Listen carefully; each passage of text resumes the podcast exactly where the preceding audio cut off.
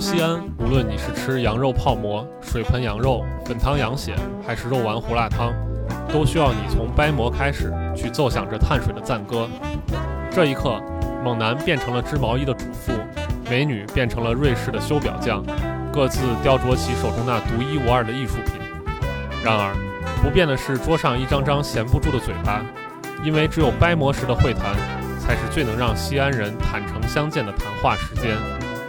欢迎收听由网山品牌呈现的谈话节目《掰馍会谈》。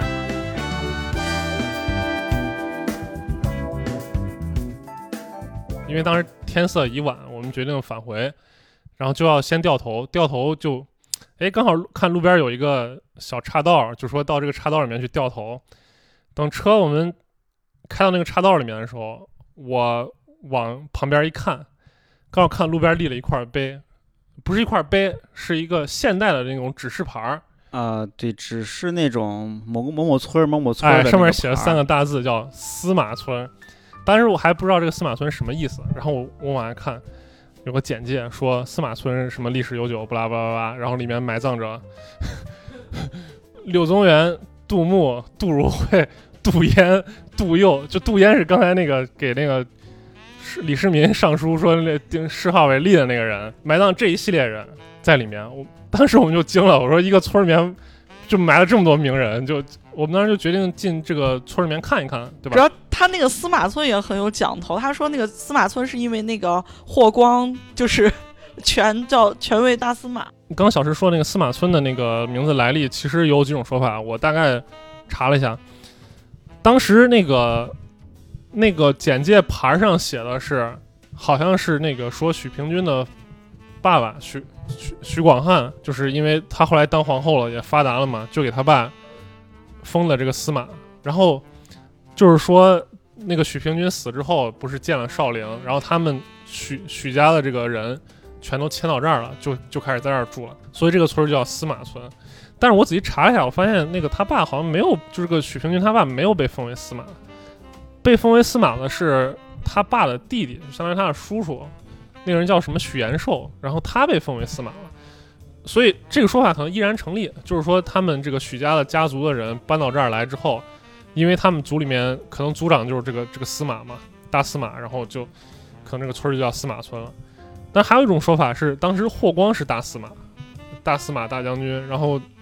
他在这个地方呢驻过军驻扎过，是霍光带的军队在这块儿驻扎过，所以这块儿叫司马。但是这个这个事情我们已经就是众说纷纭吧，就是大家听一下。然后我们我我们三个就开始往这个村里走了，去准备看看这这几个神人的这这些墓。对，司马村我记得是一个东西横向跨度挺长的一个村，它分了一个。司马村和西西马司西司马村两个村并列在一条村道上，然后呢就，呃开着车吭哧吭哧的往里走。其实你你进去，我的第一感官就是说，其实我第一感官啊，就是觉得这个村儿很很普通，没有看出来。就是你想，如果它一个村儿，它它里面有这种特别重磅的这种这种可以参观的东西，它肯定恨不得我就铺个红地毯铺到那个杜牧那个。那个家门门口，对吧？实际上，他村民好像显得很平静，对于他们这个悠久的历史。然后我进去，我首先看到第一个吸引我的建筑就叫这个司马村红白喜事理事会，然后就看到一个这个东西，还有什么司马村文化活动中心啊，都在村口那个主干道十字路口那，对吧？对，就洋溢着一种就社会主义新农村的这个这这个风貌，对吧？看上去是一个平平淡淡的。那个平原上的一个小村落，然后我们就继续往村里走，然后当时也少不了问那个村里面的那些人嘛，然后就对，但是我觉得其实往村里走的时候，就是问路的过程当中，当中我觉得还蛮有意思的，就是你问这个呃杜氏家族墓也好，柳宗元墓也好，好像村民都习以为常，然后大家好像，而且来访的人还挺多的，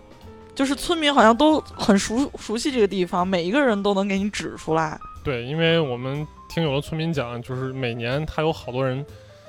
都会到这个地方来来来拜访，就是就是专门就刚说那么多人啊，就是什么杜淹、杜佑啊、杜如晦啊，然后他们其实杜杜牧呀，他们都是一个宗，他们都是一个宗族的，是京兆杜氏嘛，对吧？当然，当时京兆杜氏、长安杜氏，哎，长安杜氏，这个京兆杜氏这个家族的比较显赫的祖先，他能追溯到汉代。汉代的有一个杜周，当然这个人名声不太好，也是个酷吏，但是他也是身居高位。然后从他这个下面，就是说可能这个这这些人就一直住在京兆附近。但是汉武帝有一次，就是汉代他他他有一个做法，他会把一些豪族那些富豪，他会集体给你搬迁，集中管控。当时搬到什么灵异啊或者什么的，给哎我守对灵啊，睡入啊在灵边村子里就啊，武陵源嘛，就是武陵少年争缠头嘛，就是武陵源上住的都是那些纨绔子弟，小就是富二代什么的，对，就就是这个杜氏家族呢，就随着这个灵异搬迁过一次，然后后来才落到这个就是司马村这一块儿，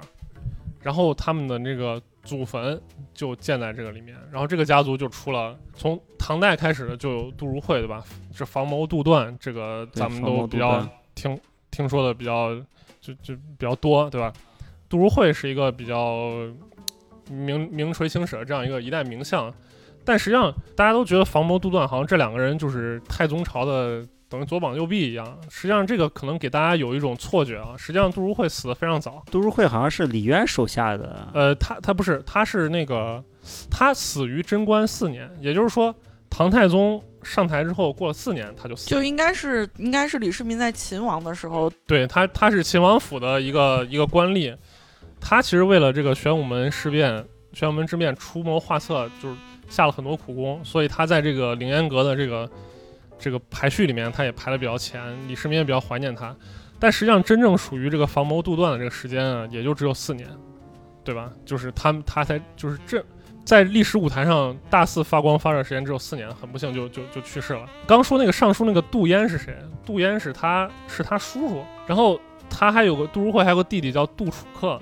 当然我，我我觉得这个这个名字就特别奇怪，楚客就是楚地来的客人嘛，就是但是我有点没想明白，就是说他他家就是京兆杜氏为什么就有个人叫杜楚客，就特别怪。而且这个楚客这个名字好像在唐朝特别流行，那个李白他那个他老丈人宗楚客就也叫这个名字，就是不知道为什么。那可能在当时不完全是这个意思，或者是有别的什么美好寓意之类的在里面。啊，反正咱从字面上讲，这是有点儿、有点儿、有点儿费解。假如说你说你是楚地人，对吧？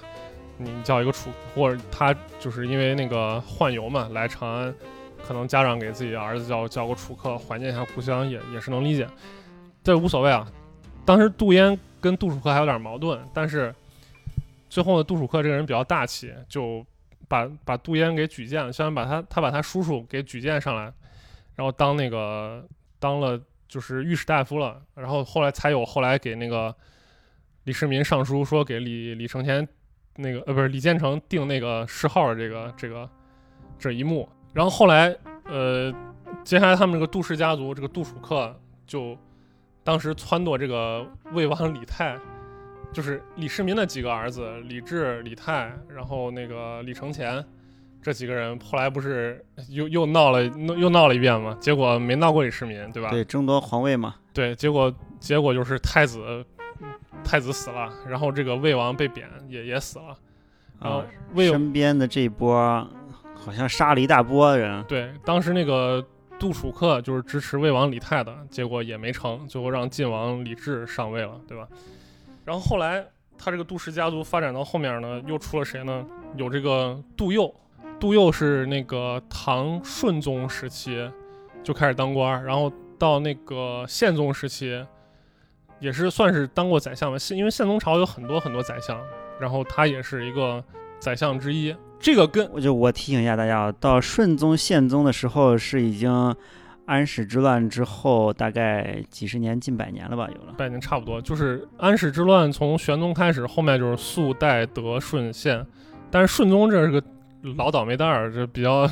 当了当了半年就就就就挂了。这个其实就大家如果对这个恐怖故事感兴趣，你可以看一一篇小说叫这个《新宫平上仙记》，讲的是一个他表面上讲的是一个皇帝，不知道是谁啊，因为有人说他是唐宪宗，有人说他是唐顺宗。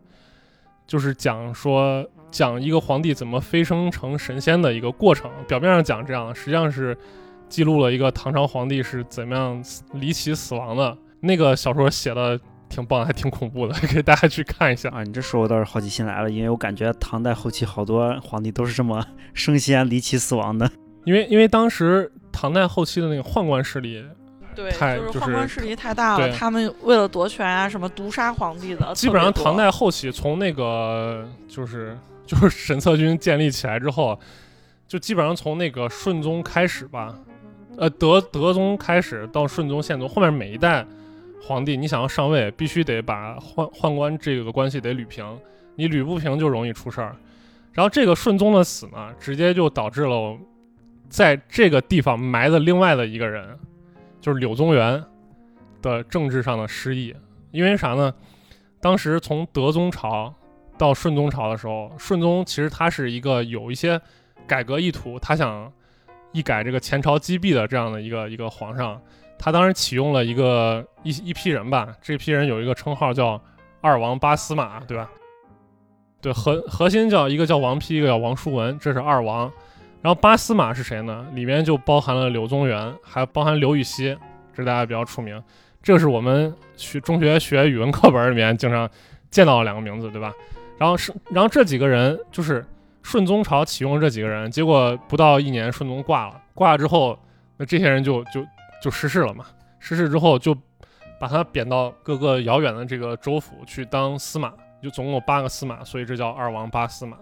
所以柳宗元呢，他就是就是就是政治上就基本上差不多了。所以，所以说这里面提到这个柳宗元墓啊，它也不是说一个真正的墓，它是据衣冠冢吗？哎我我们据村里的一个神秘老人，我们我们最后再讲这个神秘老人的故事。据一个神秘老人介绍说，这是一个这可能是一个衣冠冢，因为当时柳宗元呢是在那个先开始到永州嘛，永州不是写了《捕蛇人说》吗？永州八记也有，然后《捕蛇者说》，然后后来被贬到柳州，被贬到柳州之后，那个顺宗后面的是唐宪宗，唐宪宗可能过了十几年之后，终于想起来了，说还有这么个人，然后就把他赦了，把他让他回京嘛。结果这个他还没回来，就死在这个柳州了。死在柳州之后那，可能那人不知道在哪儿埋的，可能是就把那个遗体运回来，也可能只是把衣服就带回来，在这个地方。柳州是出螺蛳粉那个柳州是吧？广西的柳州。对，广西那个柳州。啊，那还挺远的。嗯，对，那你贬你嘛，肯定。啊 贬到化州去是这。不过说到当时我们去探访柳宗元墓的时候，经历也是，啊、不知道算意外还是什么，反正对我来说挺意外，就是我们这种非常呃偏门的喜好，竟然村子里人习以为常。我们在问路的时候找了一个村的一个街角，有聚聚集一些村民的地方，我们去问路，然后呢问这个柳宗元墓在哪儿，它其实。呃，既没有文保碑，也甚至连土堆儿啊什么的都没有。但是呢，村民就给我们啊指指点点，到拉带到了村子的最拐角的地方给我们指路，并且还说有很多人都问到这个地方。对，它其实是相当于那个村庄的尽头，尽头就是他们种的田，对然后田的那边就是就是秦岭山，是村子的最后一户房子和农田的交叉口那哎，对，就在这个房子和农田之间有这么一块地方。对，大爷在那个地上房子旁边墙角划拉的划拉说啊，柳宗元墓在这儿。然后呢，之前有很多人来还来看过。对，因为因为其实这个，就有人可能说这个这大爷随手一指着你们就信，对吧？实际上在在几十年前吧，就六七十年代之前，这个封土堆儿其实还是还是都可以看见的。对，当时是说文革之前还是什么时候？就就就几十年前吧，就啊，别、几十年前啊几十，年前这个这个封土堆儿还是可以看见，所以他们那代人对这个东西这个印象，我觉得应该是可靠的，对吧？嗯、然后然后我们去拜访这个柳宗元墓，又在那儿看了会儿风景，那确实风景挺好的。然后他旁边柳宗元墓旁边就种了一棵树，也不知道是啥树，反正就这个田野旁里面就有这么一棵孤零零的树，然后里面就埋着这个一代文豪柳宗元，因为我们老说唐宋八大家嘛，对吧？实际上唐宋八大家里面，唐代只有两位，宋代有六位，对吧？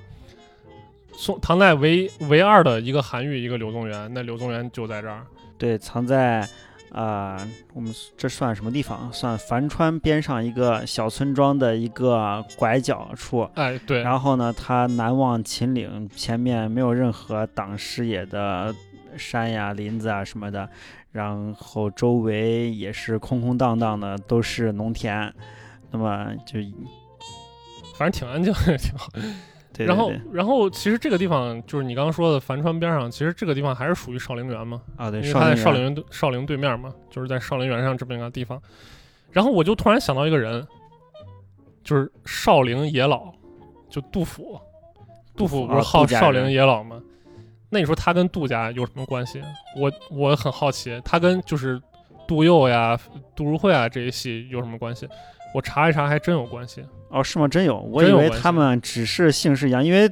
杜甫的这个怎么说呢，在就是跟完全没有这个豪豪门履历的这种感觉。啊，对对对，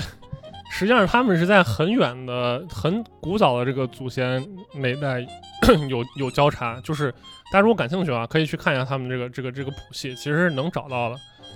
就嗯像就像刘备与中山靖王之后这个感觉一样。其实这个也挺奇怪的，你说这个是你这块是。就是杜甫，他号称少陵野老，那说明他也没没少在这个少陵园园这儿游荡嘛，对吧？然后他就天天在这个地方晃悠，然后，但这个地方也是他们家族的另外一个，就是另外一支的这这这这这个这个地盘儿，就这个感觉反正挺奇妙的，因为很多人就在这个地方就就就身影就重叠了，就就交汇了。你不管有没有关系，或者明代的秦王，然后明代的尹王，唐代的尹王，然后唐代的厉西厉王或者立太子和汉代立太子，就全都串到这一块儿了，就挺挺挺挺神奇的。反正对，司马村就是一个非非常神奇的存在，而且就是其实你能看出来，就是这个村里面的这个村民对这个历史非常热爱。就是我们先进村的时候，先首先去看的是那个杜氏家族的这个墓地，但是杜氏家族墓地比较好找，是因为它有个文保碑在这儿，它上面刻了对，还挺新的文保碑，嗯，但是那个封土啥的也没有了，就是据说之前那块儿还有人种菜还是怎么着的，反正现在那块儿成了一个成了一个是一个坑吧？呃这个地方呢就已经走到司马村的相当于快到尽头了，快到边缘了。这个地方的风貌其实就跟刚一进司马村那块又有不同了。刚一进司马村的时候，我们看到的是那种社会主义新农村的，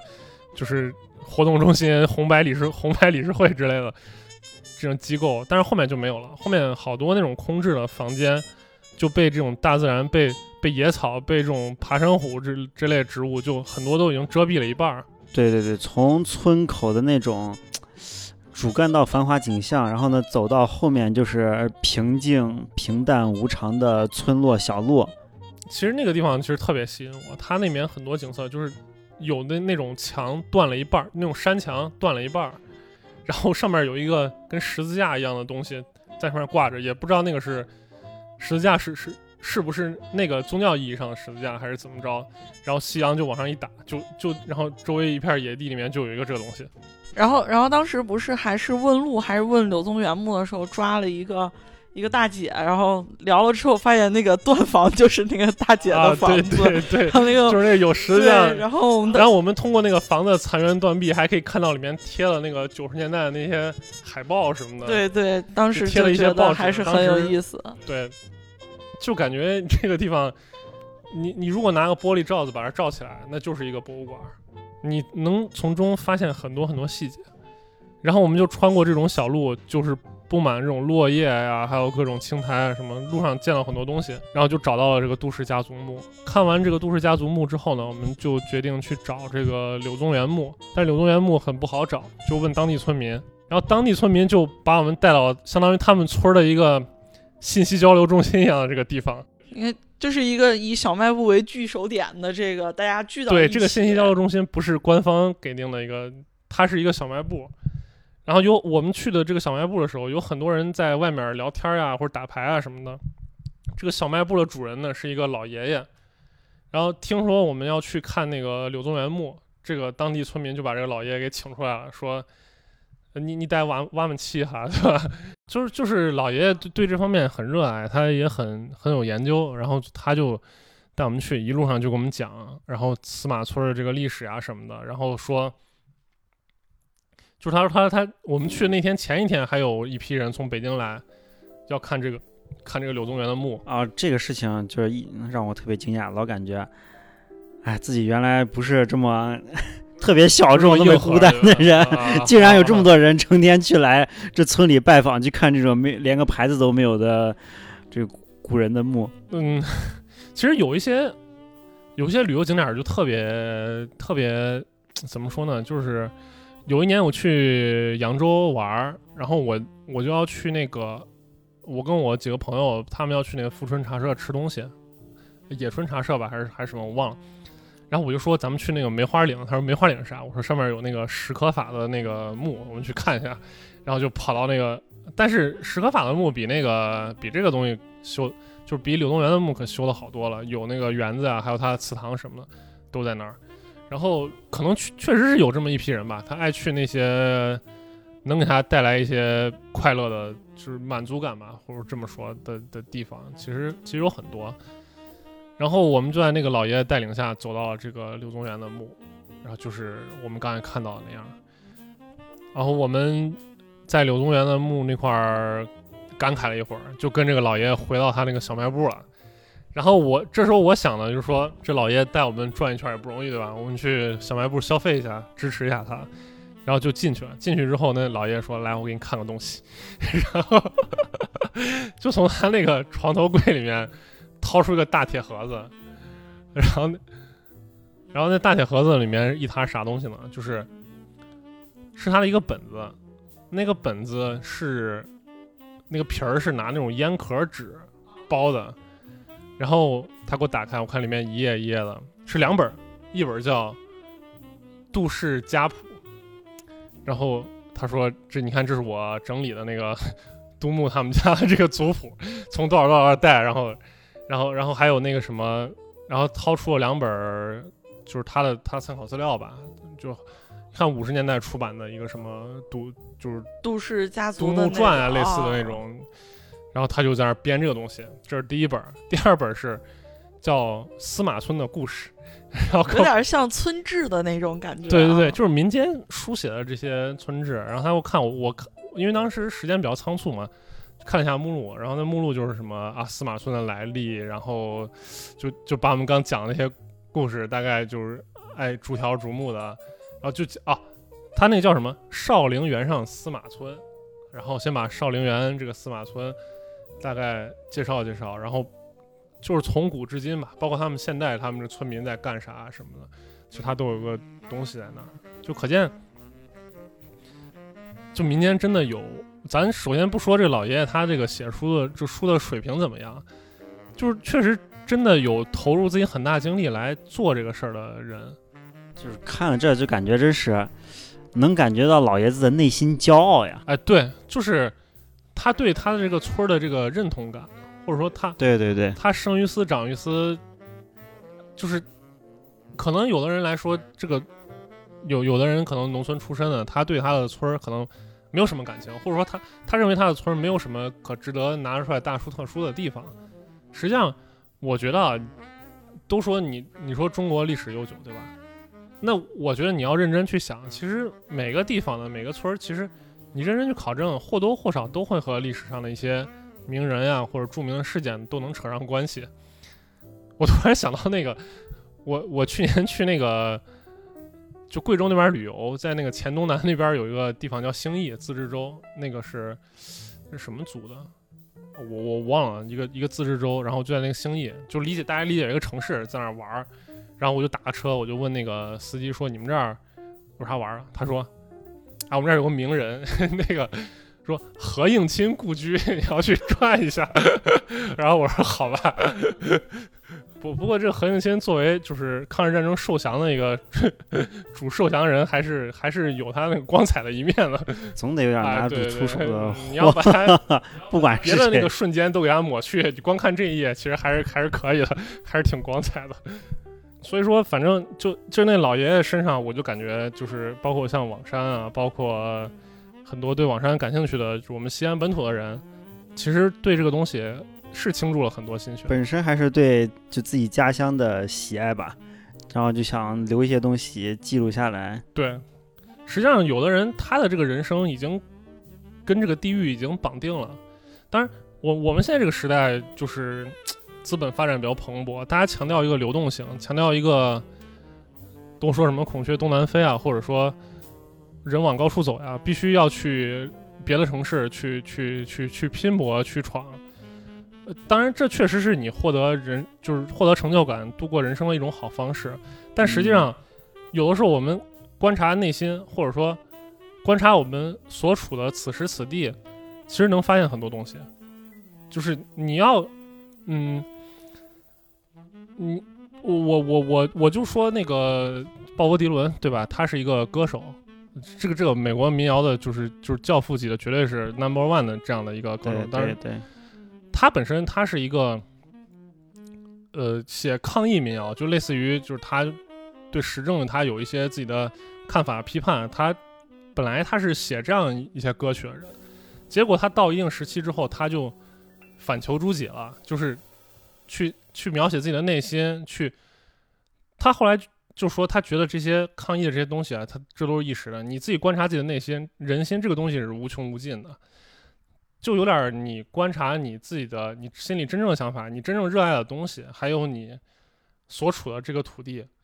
你仔细去看，你总能看出东西来。而且这个东西是无穷无尽的。对，内容多了嘛，然后呢，我们才来这个村子去看的，结果果然是，啊、非常满足，非常满足，我觉得。对，但但其实其实这个事情就是从头到尾我们都没有规划过任何一步，就是只是先出发，然后对，这就是我们一个非常即兴的一次出游的一个案例。但是但是我觉得就是你脑海里的这些就是历史把我带到这儿。对对对，这个随处看着的各种呃信息，然后呢串成线，然后形成了今天的呃就是那一天的一条旅游线路。对，所以说这个就总总结一句话吧，就还是大家，就你如果盯这个东西，你看不出来个花儿来，就有一句话就是你多读书就能看出来。当然当然不是这么说啊，就是这只是一个玩笑话，就说我觉得还是路上观察最重要的是你思考，思考和观察是最重要的。我觉得还要带上很强的好奇心，观察所有，也不是所有，就是观察任何你感兴趣但是你又不知道的东西，然后去刨根问底儿吧。感兴趣你就去看看，对，你觉要得有意思你就停下来个土地，你就你就现在就可以从家门出来，或者你听我们这期节目，你在路上边走边听，然后边看都可以。然后有什么你觉得有趣的见闻，也可以在那个网山的公众号里面跟我们一起分享一下，我们我们大家可以也可以互动一下，来聊一下这个事儿。对今天这个话题，啊，回头我们也会出一期公众号内容吧，因为它是一个比较成体系的一个啊，对，当时我们还拍了很多照片儿，对吧？对我将来让林总整，让小石出一篇公众号的文章，把这些图片也给大家看一看，这样不光听我们说，也可以看到这个村里的一些美丽的景色和我们刚说到的那些那些地方。对，本身我们还储备了一些内容量，到时候今天今天的今天聊的已经差不多了，回头我们在文章里都给大家写全吧。你像我们其实还走过了这个啊、武惠妃墓，哦，还有明秦王陵，但是这都是在回去上匆匆度过的。我们大概也就看了一下，认了个点儿当时就走了天色比较晚啊。啊，对。然后呢，整个这一趟行程就是哎，武惠妃墓是不是还被盗过？对，武惠妃墓是个特别大的被盗事件，然整个后而而且还拍成电影了，那个范伟演 就是《长安道啊，对对对，》，前两年才上映的《长安道》，这几十吨的石棺椁被偷运到海外，最后又追哦，回来。包括我刚说的那个李建成的那个西引王墓志铭，那个引字被改了那个墓志，那个也是警方追到给缴获了，它不是出土的。找不清地方，其实所所以说这个这个盗墓还是很可怕的，对吧？就多少你像如果这东西盗走了，这这你你这个李世民的内心的纠结你就看不到了，对吧？对，有些就像很多这些东西都得看到实物，去到实地儿才能把这些呃历史信息全都就盖得全。你看不到他把那个“立”字儿改成改成“引”的这个过程了，就他心里面那个像像我们今天要不是上一次把这个把这一圈走完，我也不会对明代秦王这些藩王有什么太大的感觉，因为他们真的是没太大作为。有一个有有一个特别重要细节，我在准备资料的时候发现，就是这些明代的十秦王十三陵，他们这帮人里面没有一个活到五十岁以上的，几一半人都是年纪轻轻就死了。其实其实明代藩王里面最应该说戏份最重的两个人吧，一个就是朱棣，对吧？朱棣后来篡位当皇上了嘛，还有就是那个后来的宁王，后来宁王那个就是造反，然后被那个呃被王阳明给给摁住了嘛，然后就就相当于就这两代这个藩王比较有名，剩下的藩王在历史上根本就对，其他人平平无奇，尤其是这些明秦王陵放到，嗯、放到西安，虽然他们这个陵修的还不错，呃，是值得一转，啊、但是他们本身的经历确实，我突然想到，明秦王跟西安其实还有一段渊源，他在城里，不是说在城外这些墓，是城里的修城吗？就是现在我们省政府的这个所在地新城广场。我们去新城广场，大家可能知道那块儿有一段城墙，对吧？其实我小时候不明白，因为我小时候我都走到城里了，为什么这儿还突然有一段城墙？那个城墙是前不着村后不着店儿啊，有有那么段城墙。实际上那个就是明代秦王府啊，是是是，王府的那个呃这个墙就留在那儿。然后后来那个清朝入关之后呢，就是这个地方就变成了满城。清朝清朝其实实行的就是有点那种种族隔离那种感觉啊，就是我们看八旗教场城它不是一个分南城和北城，它是一个类似于吕吕字形，就双口吕啊，它是上面一个四四方的一个城，然后下面套了一个那种扁长的一个矩形，就是成一个吕字状，它中间有一条有一个城墙把它们隔开。实际上就是它那个北城当时就是那些做官的达官贵人，还有一些八旗子弟在那儿住，然后南城就是一些穷苦的劳动人民在那儿住啊，这个关于这个话题啊。我们可以改天哎好好聊一下这个。对，我们回头再带大家走一趟，然后呢，给大家细细讲一下整个，呃，今天西安明城墙里面一些规划，其实它的严格过来是特别有赚头的一个地方。对，就是这个地方怎么从明代的秦王府变成了清代的满城，又变成了我们现在的人民政府。对对对，这个地方回挺有意思头啊，我们走一圈之后再给大大家讲一讲啊。吧？下下次我们再接着讲。啊，那行，小石，你跟大家打还有什么说的吗？就差不多吧，差不多基本上该聊的都聊透了。就是大家有空了，一定要多出去转一转，多走一走，然后碰到有意思的地方，一定要给我们分享。大家就是分享好，着。对，其实其实我们也经常苦于说，哎呀，我们转的都不知道该去哪儿转了，对吧？大家如果有啥推荐的地方，直接就给我们留言，我们可以去实地考察一下，对对对看看能看到啥有意思的啊东，西。然后呢，如果自己想转的话呢，大家记得听一下我们这期和上一期的节目啊，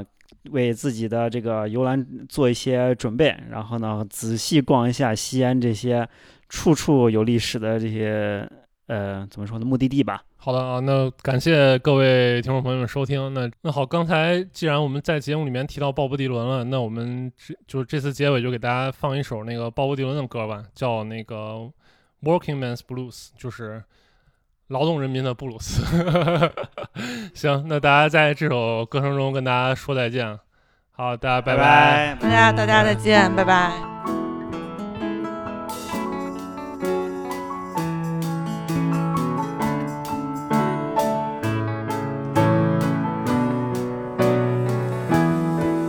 There's an evening haze settling over town, starlight by the edge of the creek.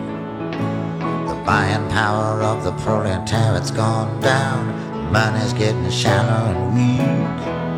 Well, the place I love best is a sweet memory. It's a new path that we trod. They say low wages are reality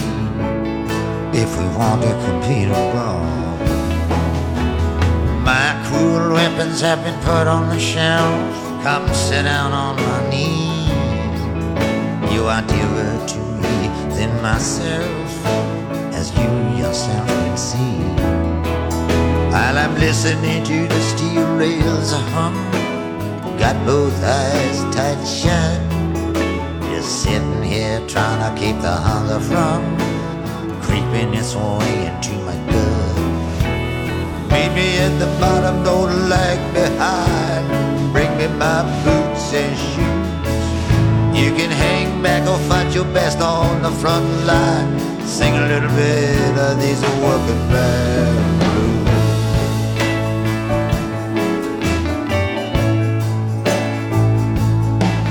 Well, I'm sailing on back, ready for the long haul. Tossed by the winds and the seas. I'll drag 'em all down to hell and I'll stand 'em at the wall. I'll sell 'em to their enemies. I'm a trying to soul with thought. Gonna sleep off the rest of the day. Sometimes no one wants what you've got. Sometimes you can't give it away. Now the place is ringed with countless woes. Some of them get never done. No man, no woman knows the hour that sorrow come. In the dark, I hear the. I can feel a lover's breath. I sleep in the kitchen with my feet in the hall. Sleep is like a temporary death. Meet me at the bottom, don't lag behind. Bring me my boots and shoes. You can hang back or fight your best on the front line. Sing a little bit of these working band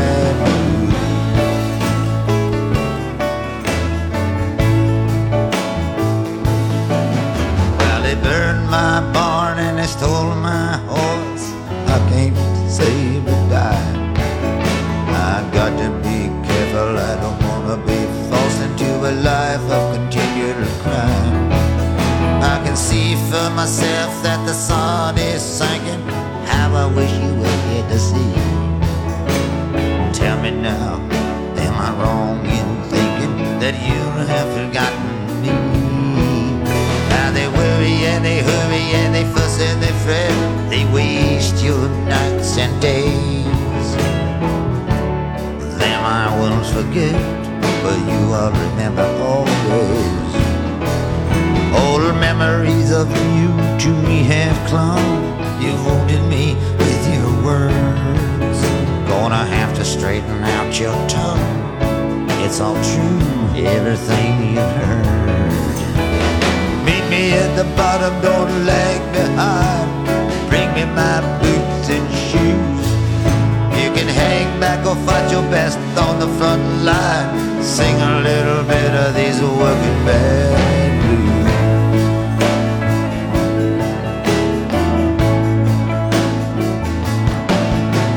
In you, my friend, I find no blame. Wanna look in my eyes, please do. No one can ever claim that I took up arms against you. All across the peaceful, sacred fields, they will lay you low. They'll break your horns and slash you with steel. I say it so oh, it must be so. Now I'm down on my luck and I'm black and blue. Gonna give you another chance. I'm all alone. I'm expecting you to lead me off in a cheerful dance. I got a brand new suit and a brand new wife. I can live on rice and beans. Some people never work a day in their life. Don't know what work even means. Well, meet me at the bottom, don't lag behind. Bring me my boots and shoes. You can hang back or fight